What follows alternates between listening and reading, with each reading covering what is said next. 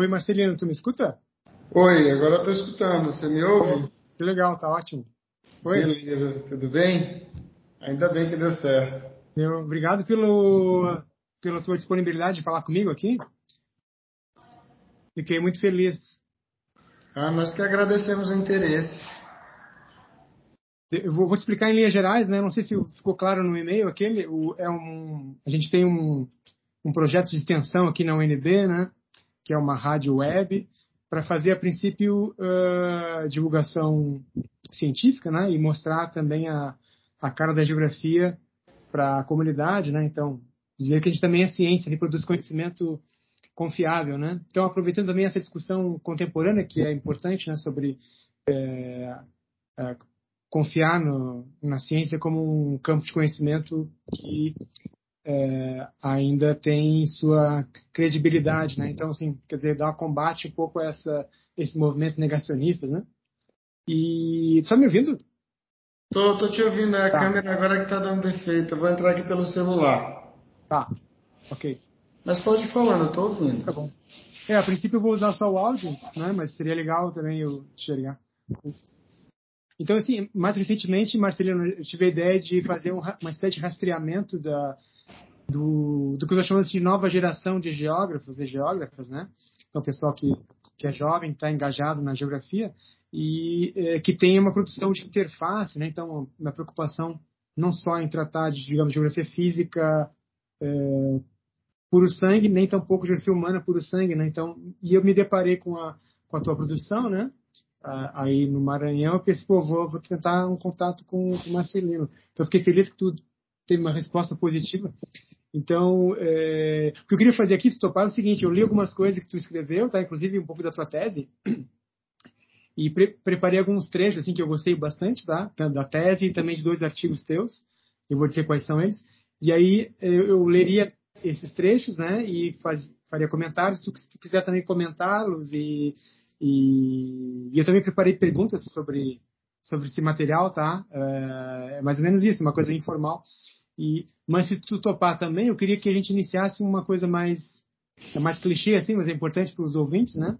Aliás, deixa eu te apresentar para eles, né? Os nossos, os nossos aí, é, é, ouvintes, né? Estou tendo o prazer de falar aqui hoje com o Marcelino Silva Farias Filho, que é professor da Federal do Maranhão, campus de São Luís, né?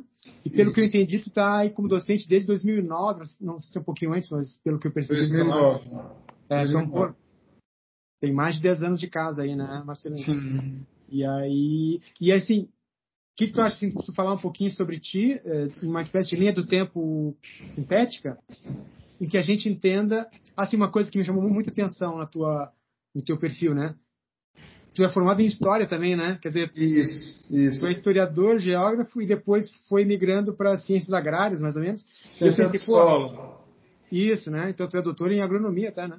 Exato. E, e aí eu pensei, pô, esse cara deve ter surgido aí nesse percurso uma cabeça sui generis, né? Então, nós, que que é talvez uma cabeça privilegiada para pensar a geografia, que é uma ciência de interface, né?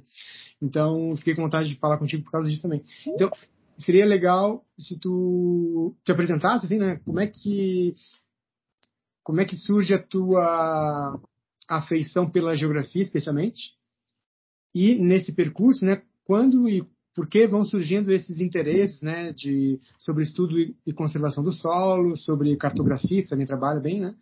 e a geoestatística, né? Então, fala assim do teu encontro biográfico com a geografia, né? E como é que vão surgindo esses temas interessantes. Beleza. Então, podemos iniciar? Sim. Cara, a câmera tá desligando, eu tentei aqui no celular, não consegui, não sei o que é. Mas acho que dá para pra ir falar. Tô te vendo agora. Beleza. Então, olha, tá desligando sozinha.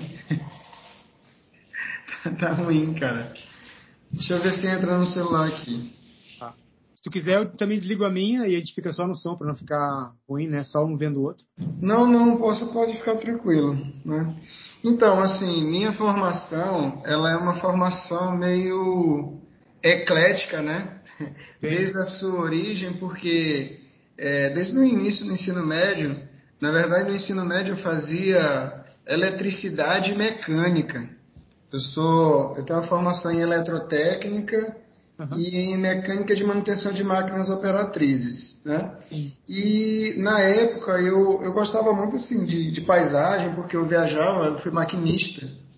Então, eu fui maquinista, trabalhei na CFN, e nessa mesma época que eu comecei a trabalhar, eu, eu fiz vestibular, né? Porque minha irmã estava formando aqui na Federal do Maranhão, e ela me convidou, ó, vamos fazer um cursinho entre irmãos para que a gente possa, eu estou me formando para dar contribuição na formação de vocês.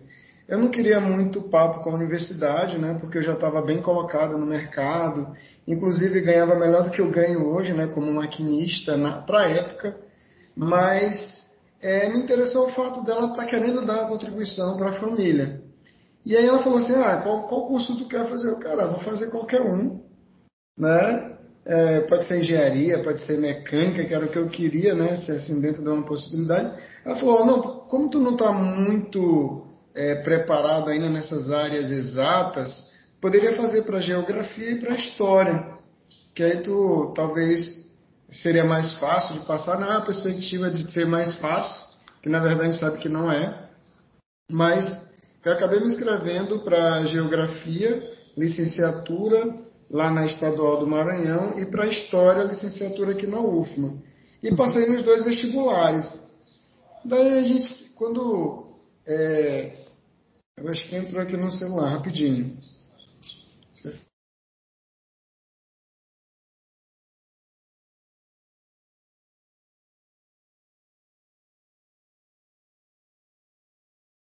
Consegue me ver agora? Sim. Melhorou? O áudio tá bom? Tá bom, tá bom. Tá. Então, é, no momento em que eu me inscrevi e passei nos dois vestibulares, aí e conheci a universidade, eu comecei a me interessar pelas duas áreas. Só que a área de geografia, ela me chamou mais a atenção, justamente porque tinha um pouco mais de cálculo, tinha um pouco mais dessas ciências exatas que eu tinha na, lá no meu ensino médio. Ah. E aí eu comecei a estudar por esse viés, mas como na, na universidade as, nós tínhamos muitas limitações em termos de pesquisa, né, porque tinha pouquíssima bolsa de iniciação científica, tinha pouquíssimos professores doutores, é, eu acabei fazendo o que me surgia. Né? Ah, bom, surgiu uma pesquisa na área de religião, vou lá, vou lá. Surgiu na área de paisagem, vou fazer. Surgiu na área de solo, também vou fazer. E acabei entrando na área de solos ainda na graduação, é, porque era uma área que todo mundo tinha dificuldade, que tinha muito química, tinha muito física, e eu me sobressaía porque eu tinha esse conhecimento.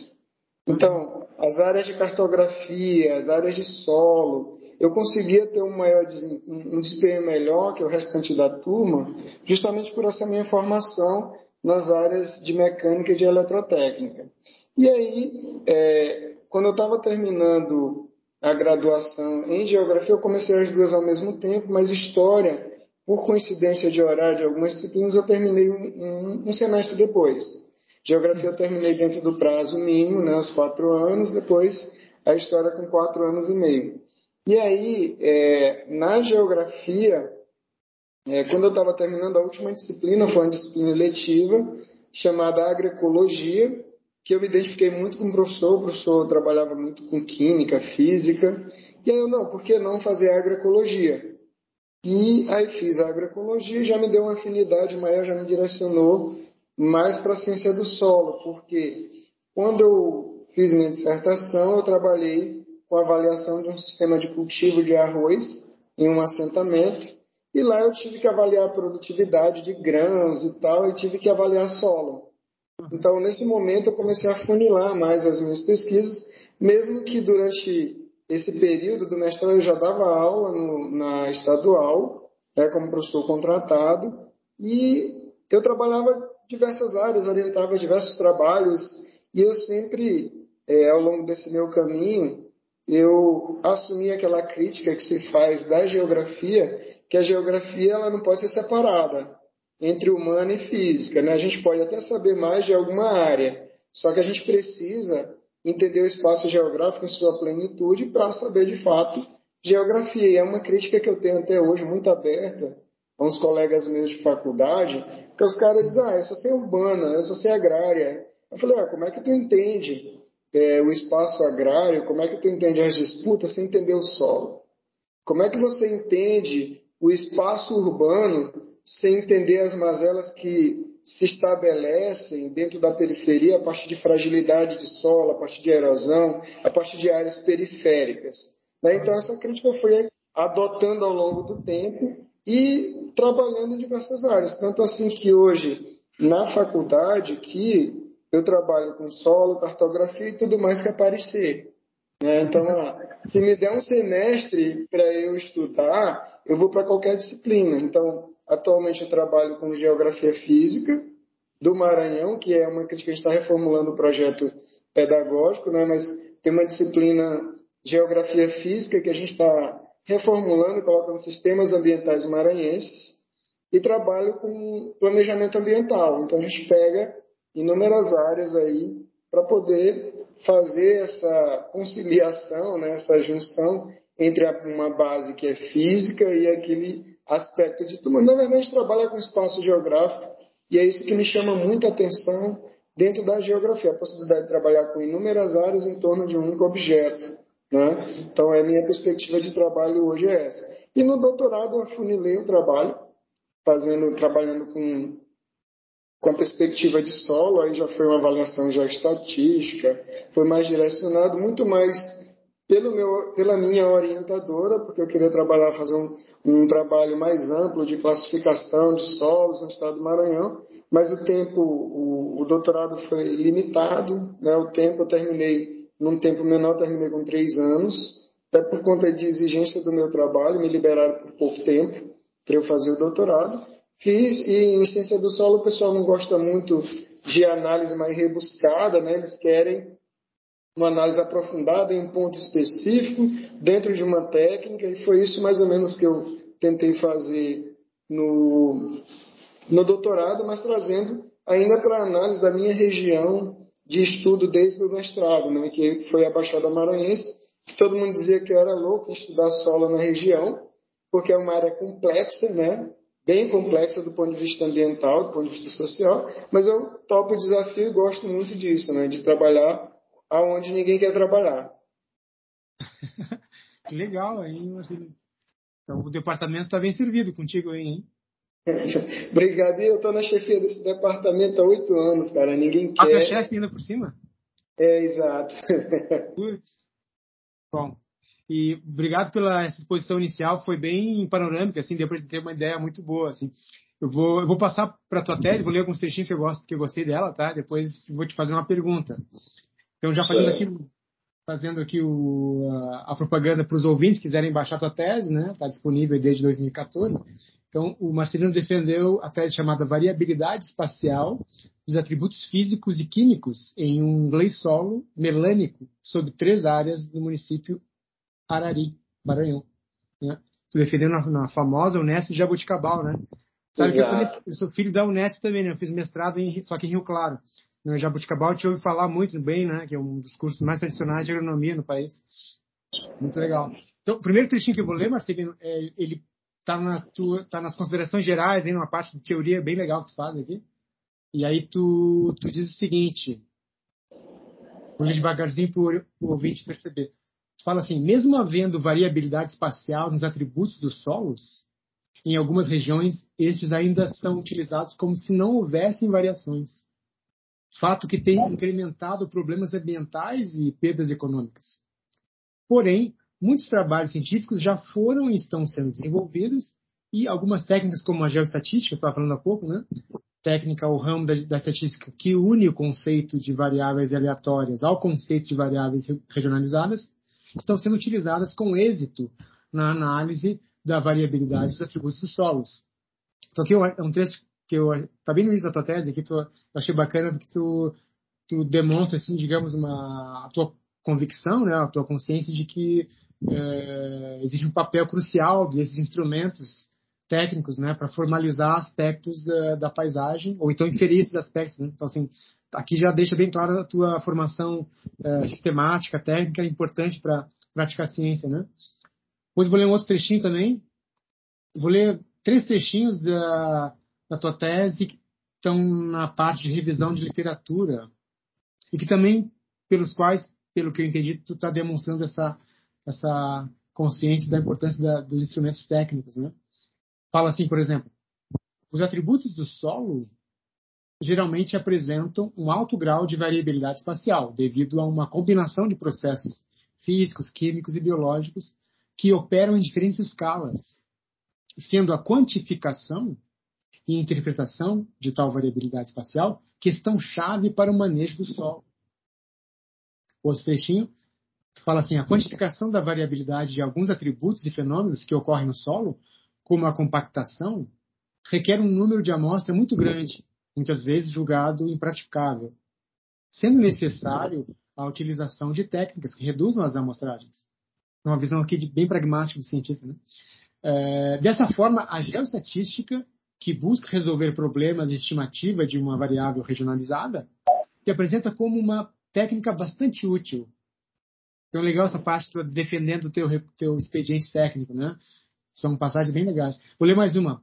Embora a amostragem direta forneça a melhor informação acerca dos atributos do solo, a densidade de amostras é raramente adequada para descrever a variação horizontal e vertical dos referidos atributos, necessitando que valores dos atributos em pontos não amostrados sejam estimados. Né? Então, aqui tem essa parte né, bem potente do teu domínio das técnicas, né? Eu vou, vou, ler mais dois trechinhos, tá? Porque essa tese é bem legal mesmo. São dois trechinhos da, da, já é de uma outra parte da tua tese, eu acho que é o capítulo 3, né? Que tu fala de variabilidade espacial dos atributos químicos. Tu fala assim, a variabilidade dos atributos do solo tem um efeito profundo, mas muitas vezes não reconhecido sobre os aspectos econômicos e ambientais da produção agrícola teores naturais de nutrientes do solo e seus atributos físicos são influenciados por processos e mecanismos pedogenéticos que são controlados pelo clima, material de origem, topografia, tempo e organismos. Na mesma página, fala também o seguinte: além das variáveis ambientais, o uso da terra, entre o, o societário e o humano, né, o uso da terra desempenha um papel dinâmico na regulação dos padrões espaciais dos atributos dos solos, já que o referido uso pode mudar com mais frequência, alterando aqueles atributos dos solos que são mais instáveis, como os químicos, por exemplo. Tá? Então aqui né, são passagens legais que tu está tratando aqui da interação dos mecanismos da natureza, né, com processos também que são socioculturais. Né? Então eu sei que a gente vê muita geografia na tua tese, né? apesar de não ser assim a rigor uma tese de geografia, né, porque tu é, tu é doutor em agronomia, a gente vê muito aqui de geografia por causa dessa dimensão que a nossa disciplina tem de interfacear com muitos campos de conhecimento, né? Então, a minha pergunta é a seguinte, não sei se quer comentar também, se quiser comentar sobre a tua tese, fica à vontade, mas eu queria, te, não, queria não perder a oportunidade de fazer a seguinte pergunta para ti, Marcelino, que é a seguinte, tu, é, assim, até que ponto a tua convivência, óbvia, né, com outros profissionais de outras áreas, tu falou um pouco que tu, né, na, no, teve um ensino técnico, né, que tu interagiu com outros campos de conhecimento, né, a parte do conhecimento mais técnico-científico, digamos, então, até que ponto tu diria que essa convivência que tu foi tendo no tempo, né, com é, pesquisadores e professores de várias áreas, por exemplo, ciências é, agrárias, né, até que ponto isso foi é, decisivo ou colaborou para tu ter assim assimilado um maior número de técnicas, coisas que talvez o geógrafo de formação, né, o cara que começa na graduação vai dar o doutorado, de repente ele não, acaba não assimilando tantas técnicas como uh, as que tu né, tu acabou aprendendo. Tu acha que isso foi importante, essa convivência com vários profissionais foi colaborativo para que tu tem, tivesse então essa visão mais mais é, rica de acervos metodológicos? Certamente é, há uma importância muito grande, né? porque na geografia, na verdade, quando a gente pega a ciência em si, ela é resultado dessa interface entre várias ciências. Né? E quando a gente tem a oportunidade de trabalhar com profissionais de diferentes áreas, e incorporando técnicas e aprendendo com esses profissionais, a gente acaba é, lá, tendo um domínio um pouquinho mais aprofundado de algumas áreas né, que contribuem nas nossas análises.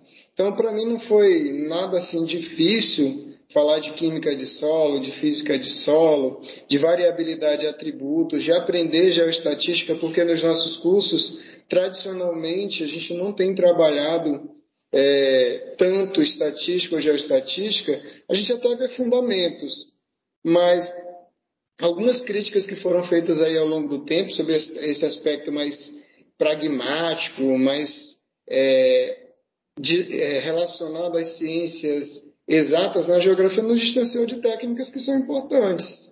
Né? Então, algumas análises, e aí eu vejo que na ciência do solo e na geomorfologia, em várias outras áreas, isso é muito importante, porque quando a gente pega, por exemplo, ah, eu vou avaliar a variabilidade de atributos do solo. Em áreas como a que eu estudei, que é uma área de planície fluvial, que recebeu já material de várias áreas, de, em diferentes períodos, que recebe sedimento do oceano de vez em quando, né? O oceano já houve um processo de transgressão, regressão. Então, essas áreas elas têm uma variabilidade muito grande. E se nós fôssemos fazer a amostragem para reconhecer a variabilidade dos atributos do solo, na distância que a estatística consideraria é, como algo extremamente confiável, seriam amostragens é, de centímetro em centímetro, muito próximo. Mas quando a gente é, apreende técnicas como a geoestatística, trabalha com alcance, com um fator de correlação, com erro, e dá uma, uma certa confiabilidade para as nossas análises, sem precisar promover o impacto ambiental, né? porque quando a gente tira a amostra, a gente está sendo invasivo, isso contribui bastante para o entendimento da área para é, economia, né, a gente sabe que os recursos da universidade também não são tão. É, não tem uma disponibilidade tão grande, então a gente tem que procurar técnicas que nos permitam ter eficiência e ter qualidade no trabalho. E a convivência com esses profissionais é, é de, extrema relevância e eu acho que a geografia deveria se aproximar mais desses profissionais, né, fazer tipo interações mais frequentes com esses profissionais para que a gente possa ter, de fato, um domínio de técnicas e falar não apenas qualitativamente de processos que influenciam no espaço geográfico, mas quantitativamente também. Muitas vezes eu, eu critico assim alguns estudos, e inclusive dos nossos estudantes aqui, que o cara chega, ele vai para o campo, campo uma tarde, ele está escrevendo tudo sobre a área, dizendo que a área está degradada, que está impactada, mas ele não trabalha com indicadores. E é um erro dizer que uma área está impactada, está degradada, somente pelo visual. A gente tem que fazer, bom, o que está impactado? Como que era naturalmente e como está na atualidade? Isso só dá para nós fazermos a partir de indicadores. Os indicadores estão no solo, estão no ar, estão na floresta, estão num monte de coisa aí que a gente precisa estudar de forma aprofundada e nós só conseguimos uma análise mais aprofundada, principalmente quando trabalhamos com indicadores, se a gente quantifica. Né? O qualitativo é importante, mas o quantitativo também é importante.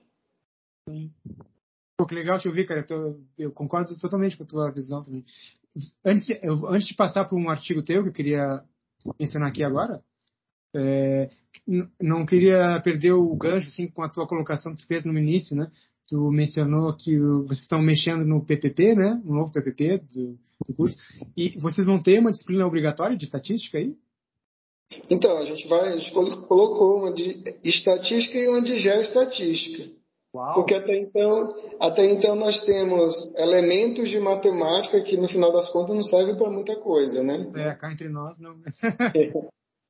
Quer dizer que vai ter uma obrigatória de geoestatística? Geoestatística. Cara, maravilha isso, cara. Parabéns, hein? Mas teve alguma resistência de colega, não? A gente tem resistência, né, principalmente porque a maioria não trabalha com isso, não compreende e por isso tem muita resistência. Né? Só que, na verdade, por eu estar na chefia do departamento, demonstrar a importância né, e trabalhar com os estudantes, porque uma, uma situação que a gente tem aqui, talvez em todas as universidades, ou na maioria delas, é que essas disciplinas elas tendem a ser ofertadas por professores de outros departamentos.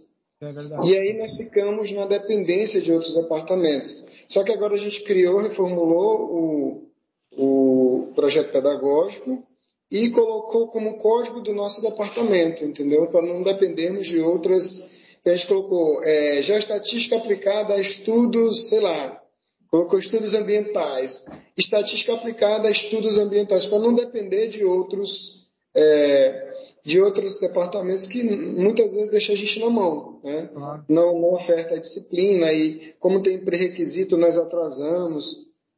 Esse é um problema grave de funcionamento de alguns cursos aqui na minha universidade. Perfeito, tá ótimo. Vou, vou passar por um artigo teu, tá? Que eu eu escolhi dois, assim, né? É, tem essa coisa, eu escolhi pelo, pelo título, né? Porque me, me apareceram atraentes, não sei se, se seriam até os teus preferidos, né? Mas um deles é o seguinte, é um de 2019, que chama, tu escreveu em parceria, foi publicado na importante revista lá do, do Paraná, de Curitiba, né? Raiga. Se chama Expansão Urbana e Impactos Ambientais na Zona Costeira Norte do município de São Luís. Então, pelo próprio título, a gente percebe uma geografia de interface aqui, né? Legal. Eu vou ler um trechinho aqui, pelo menos, que é o seguinte. Vocês falam... É, com relação à análise dos impactos ambientais na zona costeira norte de São Luís, constatou-se também como principais ações impactantes a supressão da cobertura vegetal e uso indevido das áreas de dunas para a criação de residências de veraneio, chamada segunda residência, para fins de lazer. No trabalho de campo realizado durante essa pesquisa, foi possível observar os seguintes impactos eh, no ambiente costeiro de São Luís: especulação imobiliária, crescimento da rede hoteleira e construção de novos condomínios, residências de segunda moradia sobre áreas de preservação, privatização dos espaços das praias por barracas despejo de efluentes in natura e disposição inadequada de resíduos sólidos, né? Então aqui tem um, um horizonte aqui de problemas que vocês inventariam, né? Então eu, o que eu enxerguei aqui uma, na consciência dos autores, né? É sobre a, a, no final das contas, a fertilidade dessas abordagens de interface, né? Que caracterizam a geografia.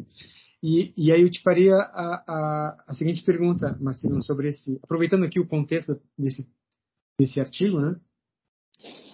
Queria que tu falasse assim para gente, né, sobre é, né, o personagem Marcelino, assim, essa essa percepção de que a geografia teria condições, né, ou ter condições, né, de nos oferecer essas abordagens é, de aproximação, né, de interface, é uma coisa, Marcelino, que tu foi é uma ficha que caiu desde o início, assim, desde quando estava fazendo, tava fazendo geografia e história, ou foi uma coisa que foi amadurecendo na cabeça, então tu foi percebendo a possibilidade dessas abordagens de interação e uma, uma coisa que eu também queria acoplar aqui essa pergunta, né? aproveitando né, essa experiência que tu teve com a história, né? lá na graduação, quando estava né, simultaneamente fazendo dois cursos, imagino que tenha sido super difícil, né, levar dois cursos simultâneos. É, tu diria que a história foi legal para ti para entender mais a geografia humana? Ou essa própria ideia de, de trabalhar com processo e tempo da história também te, te auxiliou a pensar melhor a geografia física? Não sei se é uma pergunta muito clara ou não, né? mas tu... eu queria saber o seguinte: cai essa ficha na tua cabeça de que a geografia ela é super é, é, valorosa, né, por nos possibilitar essa, essa, possibilidade de aproximação das abordagens, foi uma coisa que desde sempre teve presente ou foi percebendo aos pouquinhos? É, eu fui percebendo aos poucos, mas eu percebi muito cedo também, dentro da graduação, porque assim, como desde cedo eu tinha muita vontade, ah, bom, já que eu entrei, eu não tinha essa expectativa de entrar num curso superior, mas já que eu entrei, eu tenho que fazer bem feito, né? Então, eu escrevi vários trabalhos na graduação, era de tudo, né? Escrevia de tudo. Que eu trabalhava, quando eu estava na fazendo as duas, eu também trabalhei na Biblioteca Pública Benedito Leite, né? Eu fazia pesquisa sobre arte, né? Porque eu tinha um emprego na prefeitura que eu também eu tinha que dar conta das três coisas ao mesmo tempo. Então, eu fazia muitos trabalhos de história e geografia com base em matérias de jornais antigos, né? Então eu peguei, eu fiz um levantamento de dados desde o primeiro jornal que foi publicado aqui no Maranhão, em 1821, e lia, né? lia os aspectos que estavam me pedindo no trabalho, mas ao mesmo tempo, bom, estou fazendo história e geografia, vou ver o que, que tem de história, o que, que tem de geografia. E alguns trabalhos eu é, acabei unificando as duas análises, né? E eu lembro que um, o que me chamou bastante atenção e me gerou revolta também, é, e, e, aí me incentivou a trabalhar mais com essa perspectiva, foi quando no Encontro Nacional de Geógrafos, e, num grupo de discussão lá no espaço de diálogo, eu apresentei um trabalho e o cara que estava mediando o diálogo, ele falou eu não lembro o nome dele, prefiro nem lembrar, né? ele falou, ó, oh, teu trabalho é muito mais história do que geografia. Aí eu pedi para ele fazer a divisão do, de como seria a história sem geografia, ou seja, a história sem o espaço e o espaço sem história. Ele ficou sem palavras. E naquele momento me veio a convicção, bom, eu estou no lugar certo, a história e a geografia me dão uma formação que pode me, me permitir uma análise que supera muitas análises né, que são simplistas do ponto de vista de considerar só a história sem o espaço ou o espaço sem uma história. Né? E aí hoje eu trabalho muito nessa perspectiva. Eu não, eu não consigo dividir história e geografia. Mesmo porque eu tinha uma crítica muito forte ao meu curso de história aqui, que eu fiz na Federal, né, onde eu sou professor, que os caras eles tinham uma teoria muito forte e não atrelavam as condições do espaço. Então a gente via assim, era uma história que era muito mais filosofia do que propriamente história. Né? Então eu via, pô, por que, por que, que eu vou refletir sobre a economia maranhense se eu não considero o espaço, as pessoas que estavam aqui construindo esse espaço, as desigualdades que se manifestavam dentro do espaço. Eu falar só de economia pela economia, isso não tem razão de ser. E aí essa crítica ela foi é, sendo arraigada ao longo do tempo na minha formação, de modo que hoje eu não consigo me ver né, sem essa análise histórica e sem o espaço permeando né, as análises históricas que eu faço. Legal. Bacana. Vou passar para o último artigo, então. Pra... Agora que eu sei que tu é chefe de departamento, não quero tomar muito teu tempo, né? Porque não, é muito abacaxi para resolver. Eu disponibilizei eu disponibilizei um tempo para vocês. Legal. O, então, o outro artigo, né, é um mais recente, aliás, desse ano, saiu esse ano, 2023, tá? Tu escreveu com mais dois parceiros ou parceiros, né? Eu achei muito legal o título, assim, tem um quê meio literário, assim, né, que é Do Pasto ao Grão, né? Avanço e consolidação da agricultura intensiva no município de Buriticupu. É isso, né, Buriticupu? Maranhão. Isso. Tá? E eu vou ler três trechinhos que eu gostei bastante, tá? Eles não são muito longos, eu acho que vale a pena ler. E, e, e vou, assim, dar o um spoiler antes, tá? Por que, que eu gostei desses trechos? Porque, assim, na minha concepção, é, é, é um, um, material que é, flagra, deixa flagrante que os autores têm. Não sei se todos os autores são geógrafos, né? Mas deixa flagrante que vocês, né, têm essa. Especialmente tu, né, nesse caso, que é o primeiro autor, tem Sim, acredito na possibilidade de uma geografia é, físico-mental crítica, né? Porque, assim, eu sou bem mais velho que tu, né, é, Marcelino, mas na minha época ainda tinha essa visão, assim, meio lugar comum, né? Que, que o geógrafo físico ele é um alienado e tal, que ele não vai entrar em discussões políticas, né? Então, é muito claro nos teus textos que tu tem, né, essa, um pé na, na, no conhecimento científico consistente, que é importante, não é só discurso retórico, blá blá blá, e tem é, sensibilidade societária, assim, com as questões, né, socioculturais, enfim. Então, isso está bem evidente aqui. Então, é legal, né? Então, é sim, eu acho que tu personifica, né, no Brasil, por exemplo, essa possibilidade de praticar uma geografia físico-ambiental que é crítica, né? Que era uma coisa que o Absabre fazia também, né? O Absabre era um geógrafo físico crítico. Então, vou, vou ler aqui, vamos lá. Vocês falam o seguinte. O Maranhão possui 34% seu território ocupado pelo bioma amazônico. Acho que é por isso que você falou no início, né, que o Maranhão é uma é um mosaico complicado mesmo para tratar, né? E, isso.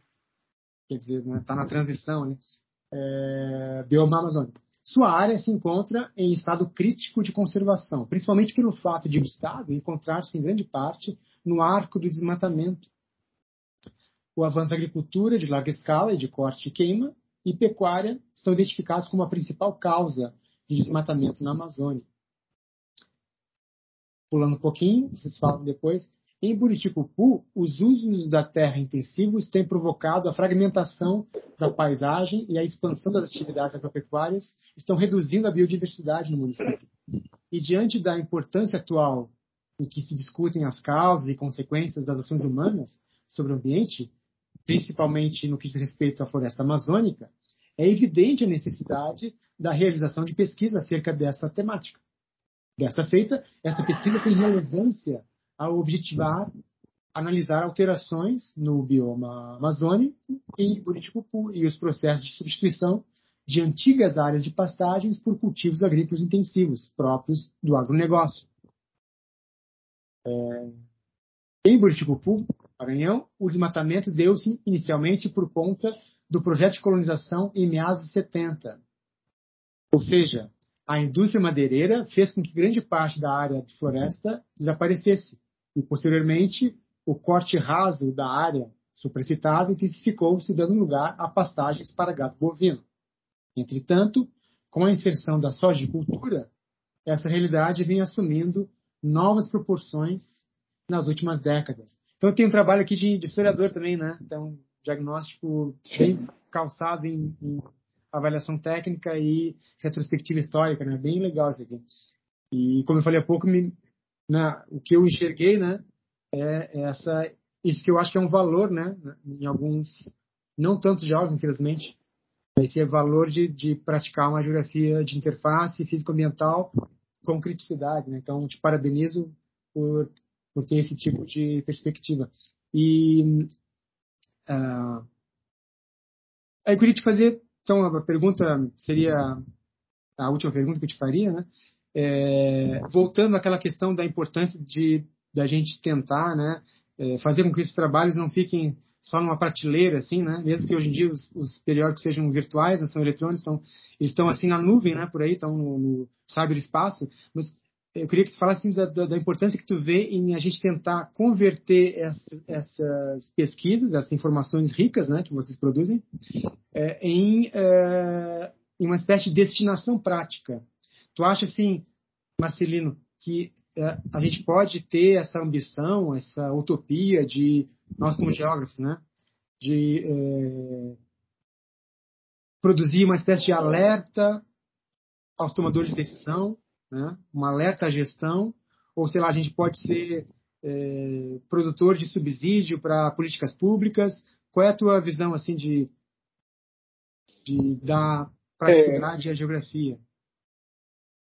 Na verdade, assim, na minha concepção, quando a gente unifica é, os aspectos humanos e a natureza, é, em trabalhos como esse, a gente faz alerta e, ao mesmo tempo, pode fundamentar a política pública. Esse trabalho aí, ele é oriundo de uma série de monografias que eu orientei. Eu já orientei quase, acho que quase 200 monografias já, ao longo desse período, e algumas delas foram em Buriticupu. Eu não sei se você acompanhou, viu alguma coisa. Buriticupu esteve no auge aí das discussões ambientais no Brasil nos últimos meses pelas erosões que ocorreram lá, que estão destruindo a cidade. E como geógrafo, que estive lá fazendo iniciação científica, levando os estudantes, nós é, fizemos alertas que não foram é, levados em conta pela administração pública, mas está tudo registrado. Né? Inclusive tem alguns artigos sobre isso e que demonstra justamente que se houvesse um atendimento àqueles alertas que nós mencionamos, a catástrofe que se instaurou no município não, não teria a mesma proporção. Né? Então, é, nesse município, algumas comunidades foram remanejadas por um conjunto, que era justamente para tirar a população de área de risco. E eu, quando eu cheguei lá no conjunto, que estava sendo construído em 2015, foi entregue em 2017. Eu cheguei e falei, ó, num ponto lá, eu falei, daqui a cinco anos, aqui tem uma erosão, vai ter uma erosão muito pior do que a que gerou o desalojamento dessa população. Cinco anos depois estava lá a erosão, estava lá no Fantástico, no Canadá, em vários outros é, em vários outros meios de comunicação. Inclusive, eu fiquei até famoso nesse tempo, né? Eu dei umas 20 entrevistas para rádio, TV, porque eles encontraram os trabalhos com os alertas que eu mencionava. Então, assim, o que falta de fato é o poder público levar a sério aquilo que nós produzimos. Né? que nós possamos produzir mostrar aos administradores, e esses administradores, que muitas vezes não entendem nada de ambiente de sociedade, levem em conta e considerem como marcos nas suas políticas. E a gente sabe que nos municípios hoje não tem, tem politicagem. Política raramente tem, né? Inclusive são críticas que eu faço abertamente a alguns prefeitos daqui, a governador. Mas acho que nós temos um papel fundamental, porque nosso alerta não é um alerta mediático, é um alerta fundamentado, com estudo, que pode de fato gerar um trabalho sério por conta por parte da administração pública e evitar que pessoas morram, evitar que pessoas percam imóveis, evitar que pessoas né, passem por a situação que as pessoas desse município passam hoje. Pra você ter uma ideia, na época que nós estudamos lá e, e geramos alerta, tinham aproximadamente 12 vossorocas no entorno da cidade. Hoje são 26. Né? Hoje são 26 e eu estou falando de Vossoroca de 80 metros de profundidade. Então, é um negócio assustador que coloca a população em risco e que também coloca em xeque toda qualquer administração que passou por lá. Porque os caras vão lá, prometem que vão resolver, não levam em consideração nenhum trabalho sério. Oi. Estou te ouvindo. Oi, caiu a internet aqui. Mas melhorou? Está ouvindo? Tá, perfeito.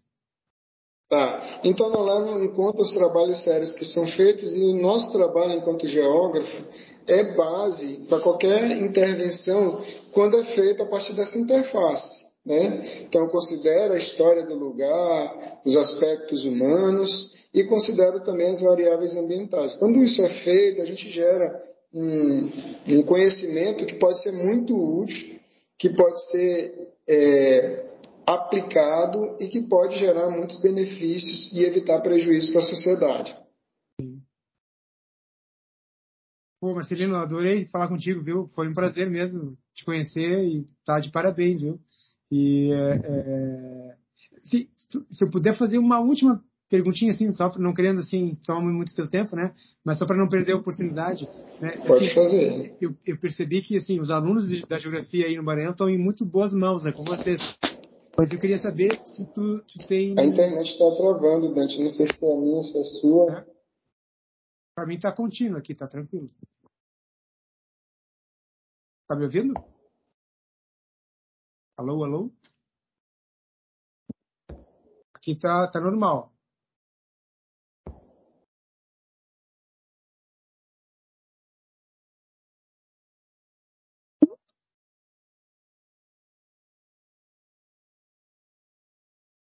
Oi.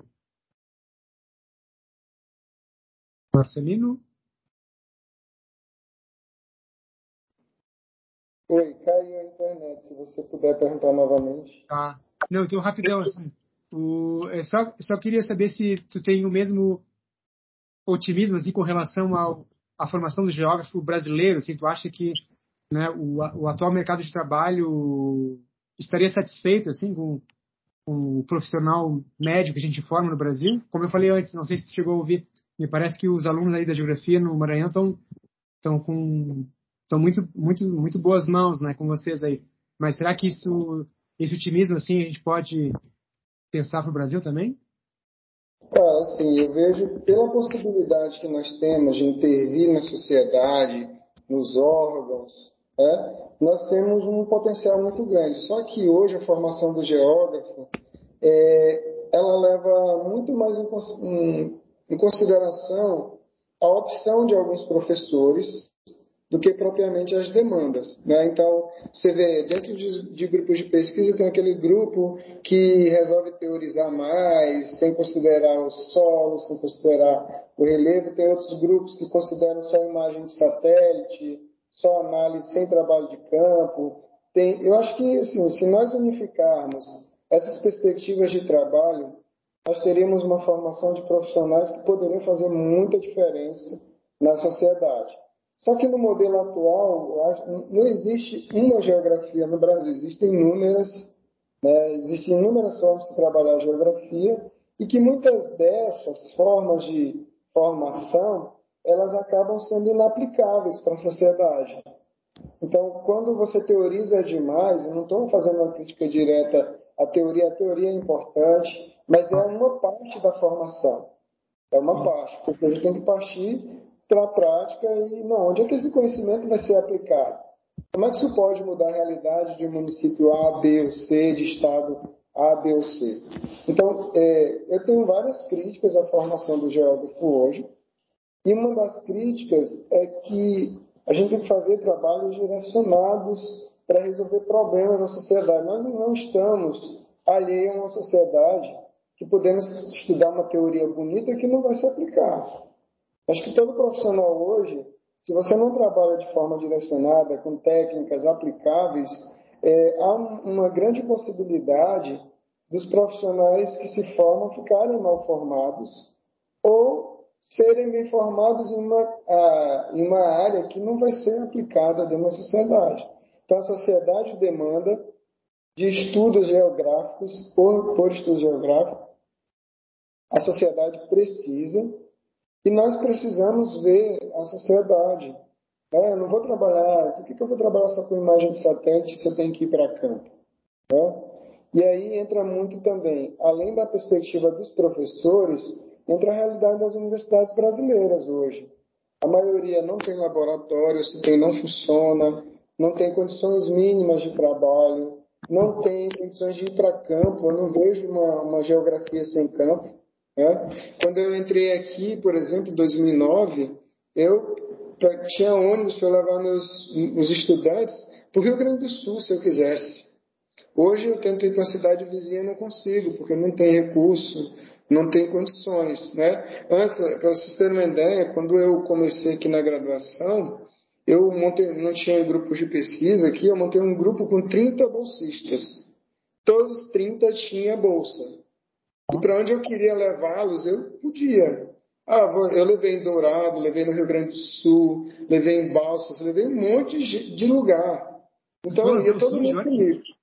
Hein? De ônibus. De ônibus, né? nós fomos de ônibus. Né? Então, é, ah, vamos ter uma aula de campo. Minhas aulas de campo duravam no mínimo uma semana. A gente ia para viver mesmo no espaço. Hoje a gente não consegue viagens curtas, é a maior dificuldade. Então, tem um aspecto dos professores, de uma geografia que se tornou crítica pela crítica, e não tem uma base mais aplicada, e uma, uma, uma, um governo ou governos que não valorizam a universidade, que não dão condições de trabalho. E aí os professores também vão ficando cansados, né? Porque a gente começa com gás todo, aí vai faltando condição de trabalho chega um momento que a gente, pô, eu vou parar com isso, ou eu vou diminuir isso. Né? Mas eu nunca diminuí, não. A gente consegue, aqui, por exemplo, de vez em quando a gente publica um livro, eu pego os estudantes, leva e passa 15 dias em uma micro-região, vamos estudar, cada um escreve um capítulo, vamos conhecer a sociedade, vamos fazendo. E assim, com muita dificuldade, mas a gente consegue produzir um conhecimento que, para mim, talvez assim, não tenha um alcance que a sociedade exige, mas para mim tem um valor muito grande, porque só de pensar que de todos os estudantes que passaram por um grupo de pesquisa que não tem uma estrutura tão forte, é, mais de 50% concluiu o mestrado. Desse percentual, quase todo mundo está em cargos de secretaria, é um geógrafo bem sucedido, é um professor de geografia. Para mim é muito gratificante, eu estou fazendo a diferença. Né? Marcelino, obrigado mais uma vez, tá? Fiquei super satisfeito mesmo de te conhecer. Assim, eu escolhi perfeitamente meu entrevistado. Foi muito legal. E é, um feliz final de semestre para vocês aí. Não sei se vocês estão no calendário certo. Aqui na UNB tá meio bagunçado. Aqui. A gente vai até dezembro, assim, mas muita, muito sucesso aí no, no final do semestre e vou continuar acompanhando a produção, tá? Vou ver teus, teus futuros textos aqui. E Uh, parabéns, viu, pela tua, pelo teu gás, assim, pelo teu esforço aí. Prazer te conhecer. Obrigado, Gustavo. Eu que agradeço. Precisando, a gente está à disposição. Vamos fazer um intercâmbio aí. Levar um pouco daqui para conhecer a UNB e vice-versa. Tá aqui, Tchau, tchau. Beleza, um abraço.